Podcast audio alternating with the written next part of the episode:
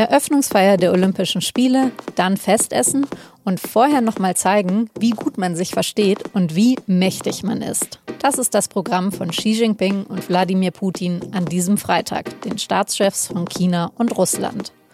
Aber wieso ist dieses Treffen auch für die Demokratien im Westen und für die ganze Weltordnung so wichtig? Darüber habe ich mit Stefan Cornelius gesprochen, dem Chef vom SZ Politikressort. Sie hören auf den Punkt, den Nachrichtenpodcast der Süddeutschen Zeitung. Ich bin Franziska von Malsen und ich freue mich, dass Sie zuhören.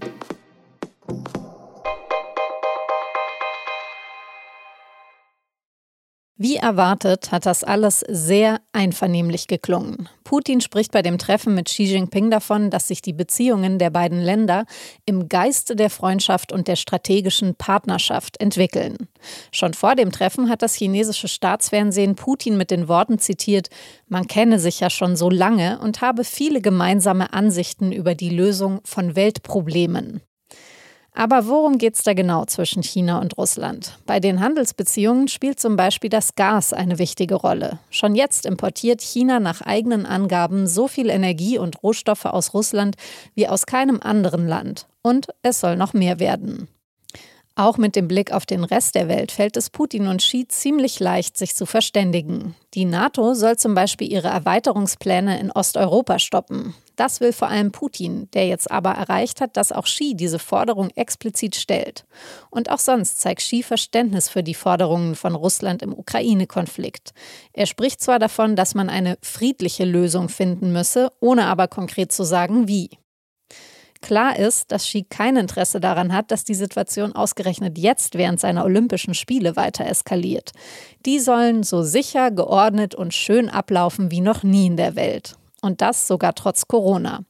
Und wenn viele westliche Staatschefs die Wettbewerbe politisch boykottieren, dann sollen eben noch schönere Bilder mit Wladimir Putin entstehen. Stabilität und Sicherheit zu Hause und die Vorherrschaft des Westens in der Welt beenden. Das sind die Ziele, die Putin und Xi verbinden. Aber können sie das wirklich schaffen, eine neue Weltordnung? Und was kann der Westen diesem Versuch entgegensetzen? Darüber habe ich mit Stefan Cornelius gesprochen. Herr Cornelius, während wir sprechen, treffen sich Putin und Xi noch. Erwarten Sie dann eigentlich wirklich inhaltlich was oder geht es mehr um die Bilder und die Kernbotschaft? Die Bilder sind die Botschaft. Die Treffen sind vorbereitet, aber im Kern geht es um die Botschaft. Es geht darum für Xi, dass er internationale Legitimation bekommt für die Spiele. Es kommen ja noch ein paar andere Staatsoberhäupter zur Eröffnung der Olympischen Spiele, allerdings ähm, von Staaten, die ebenfalls autoritäre Strukturen und Tendenzen haben. Polen, Serbien, Kasachstan, Ägypten, Saudi-Arabien. Und in diese Reihe passt Putin natürlich rein. Ähm, aber die beiden verbindet natürlich auch ein ganz großes Bild, nämlich ihre Einigkeit gegen Amerika, ihre Einigkeit gegen das westliche System. Und insofern sind diese Bilder, ist dieser Auftritt, ist diese politische Eröffnungszeremonie ganz klar mit einer Botschaft verknüpft. Ja, wenn die beiden jetzt also nochmal klar machen wollen, jetzt bestimmen wir, wie gespielt wird hier bei Olympia und in der Welt, ist es dann nicht so, dass man sagen könnte, dass jetzt die westlichen Politiker den Spielen fernbleiben und die boykottieren und also keine Bilder produzieren, unterstreicht vielleicht diese Kernbotschaft dann auch nochmal? Das unterstreicht das. Und das ist das Dilemma, in dem sich der Westen oder in dem sich die Demokratien befinden. Wenn man diesen stillen Boykott durchzieht, wie das nun die meisten europäischen und Staaten und die USA auch tun, in dem Moment überlässt man den beiden natürlich auch die Bühne. Und die Botschaft ist, da schaut doch, die kriegen das doch hin und die haben eine klare Führung und die hören nicht auf diese komischen westlichen vielen Stimmen und diese permanente Kompromisssucherei, das gibt's da nicht. Vielleicht können Sie noch mal ja, mir einfach grundsätzlich erklären, welche Weltordnung schwebt China und Russland denn jeweils vor? Es ist vor allem eine Weltordnung gegen die USA und es ist eine Weltordnung gegen das demokratische Modell und deswegen bünden sich die beiden autoritären Systeme auch, um diese Botschaft nach außen zu transportieren. Sie sagen ganz klar, wir sind stark, wir sind richtig groß und mächtig, wir haben sehr viele Leute, wir sind auch attraktiv, wir sind ökonomisch erfolgreich und wir müssen auf euch keine Rücksicht nehmen. Und insofern ist dieses Bündnis zwischen Xi und Putin, das ja auch schon sehr, sehr lange gepflegt wird, vor allem ein Bündnis der wechselseitigen Bestärkung gegen die USA und gegen das westliche Modell. Die Botschaft, die nun verbreitet wird mithilfe von Olympia, ist Autokratie zahlt sich aus, Autokratie wird noch belohnt und ihr guckt ja sogar alle hin, ihr seid alle jetzt live dabei. Hm. Was kann man denn sagen, wo die beiden Konkurrenten voneinander sind? Ich meine, China und Russland waren ja jetzt, weiß Gott, nicht immer befreundet. Tatsächlich, China und Russland sind eigentlich über die Jahrhunderte betrachtet immer Erzrivalen gewesen. Die gemeinsame Grenze ist unendlich lang, über 3000 Kilometer, fast 4000 Kilometer lang.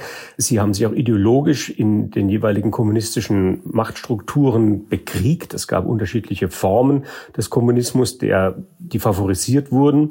Nun ist auch der chinesische Wirtschaftsaufstieg, diese Stärke Chinas ja durchaus auch eine Bedrohung für ein Russland, das europäisch ausgerichtet ist und nicht asiatisch. Putin ändert diese Gefechtslage ein wenig, indem er vor allem ganz intensive Wirtschaftsbeziehungen zu China sucht. China ist inzwischen der wichtigste Handelspartner für Russland mit fast 150 Milliarden Dollar an Handelsvolumen. Das ist durchaus sehr viel für Russland und vor allem durch die Energieabhängigkeit. Die große Sibirien-Pipeline wird nun ergänzt durch eine zweite Röhre. Das heißt, das äh, russische Gas wird dann vor allem auch Richtung Osten fließen. China auf der anderen Seite ist unglaublich vorsichtig, sich nicht zu sehr abhängig zu machen von Russland, von dem russischen Gas. Xi äh, hat offenbar die Lehren aus Europa gelernt und diversifiziert die Energiezufuhr für China. Und trotzdem ist im Moment diese ideologische Interessenslage, das Bündnis der Autokraten, eine wirklich wichtige und echte Währung, die beide bereit sind einzuzahlen. Hm. Vielleicht können wir es nochmal konkret machen an dem Beispiel des Konflikts jetzt an der russisch-ukrainischen Grenze. Wie stützt denn China jetzt Russland da ganz konkret? Politisch vor allem durch Äußerungen. Der Außenminister sagte, dass Russland legitime Interessen verfolge. Andere Medien, die Staatsmedien gehen vor allem so weit und drehen die Aggressionslage herum und behaupten, dass die NATO oder die USA die Aggressoren seien. Russland wird also rhetorisch unterstützt und das geht schon sehr, sehr weit. China mischt sich eigentlich selten sehr stark in diese Konflikte auf der Welt ein, guckt mehr auf seine eigenen Interessen und seine eigene Nachbarschaftspolitik. Das hat sich in diesem Fall wirklich gedreht. Es gibt eine Parallele, die jetzt natürlich diskutiert wird, nämlich inwieweit die Ukraine eine Blaupause sein könnte für die Taiwan-Ambition Chinas. Das heißt, beide Großmächte, China und Russland, haben das Interesse, ihren Einflussbereich in der Nachbarschaft auszudehnen. Russland in der Ukraine, China natürlich mit dem alten Plan, Taiwan einzuverleiben.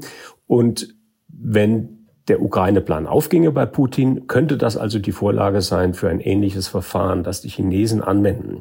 Olympische Spiele zu boykottieren ist ja für den Westen vergleichsweise schmerzlos, aber was setzen wir denn der immensen Macht von China in wirtschaftlicher Hinsicht dann am Ende wirklich entgegen?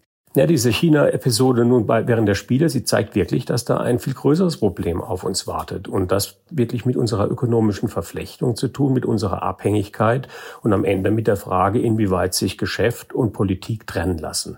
Ist dieser chinesische Apparat also eine Gefahr? Die Bundesregierung hat jetzt in ihrem neuen Weißbuch China als strategischen Rivalen gekennzeichnet. Das ist ein Begriff, den Sie in der deutschen Industrie nicht so oft hören. Die Großkonzerne äh, gehen nach wie vor enorm blauäugig an China heran. Die sehen keine politische Gefahr dahinter. Am Ende gilt die Regel, wer zahlt, der schafft an. Also wer zahlt, der bestimmt die Regeln. Und irgendwann wird man feststellen, dass dieses Geschäft mit China eben einen politischen Preis hat, den wir dann nicht mehr begleichen können. Und die Härte, die man nun aufbringen müsste, eigentlich von, sich von China zu entkoppeln und auch viel klarer Russland zu sagen, wir sind nicht von euch abhängig, wir suchen nun Alternativen, zum Beispiel zum Gasimport. Diese Härte bringt unsere Demokratie nicht auf, bringen die westlichen Demokratien insgesamt nicht auf. Und insofern fühlt man sich so ein bisschen wie der Frosch, der da im Wasser sitzt, das immer heißer wird.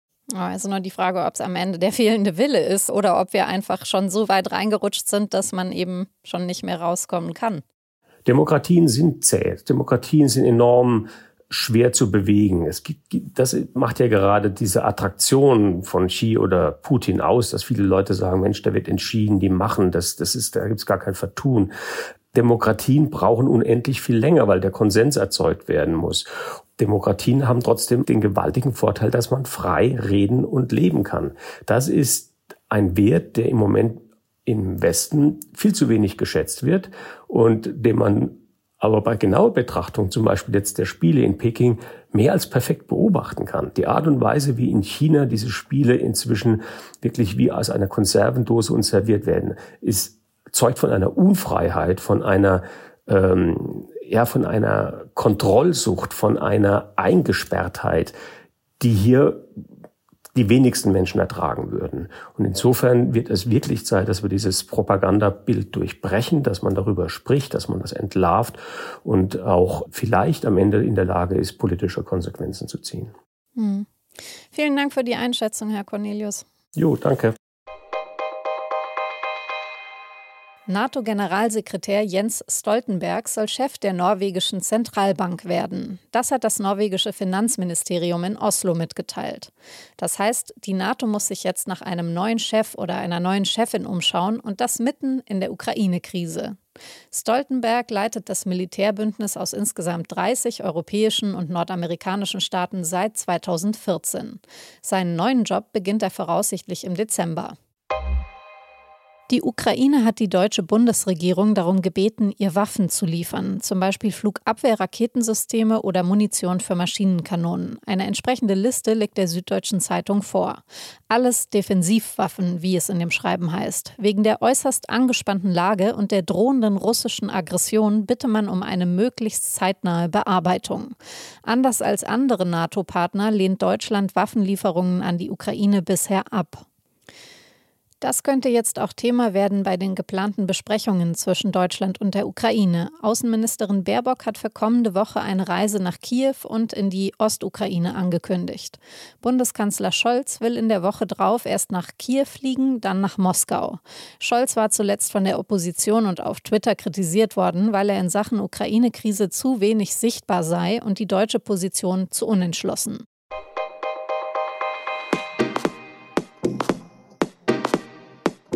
Timo ist zwölf und hat seit Monaten keine Kraft mehr, kann nicht mehr Fahrrad fahren, kaum noch Treppen steigen und der Schulranzen fühlt sich so viel schwerer an als früher. Timo hat Long-Covid. Wie es ist, eine Krankheit zu haben, die keiner sieht, das lesen Sie in der Geschichte über Timo und seine Familie in der SZ vom Samstag oder ab heute 19 Uhr auf sz.de. Redaktionsschluss für Auf den Punkt war 16 Uhr. Produziert hat die Sendung Immanuel Pedersen. Vielen Dank fürs Zuhören und jetzt ein schönes Wochenende. Falls Sie es doch auch ein wenig mit Olympia verbringen wollen, meine Kolleginnen und Kollegen halten Sie auf sz.de auf dem Laufenden.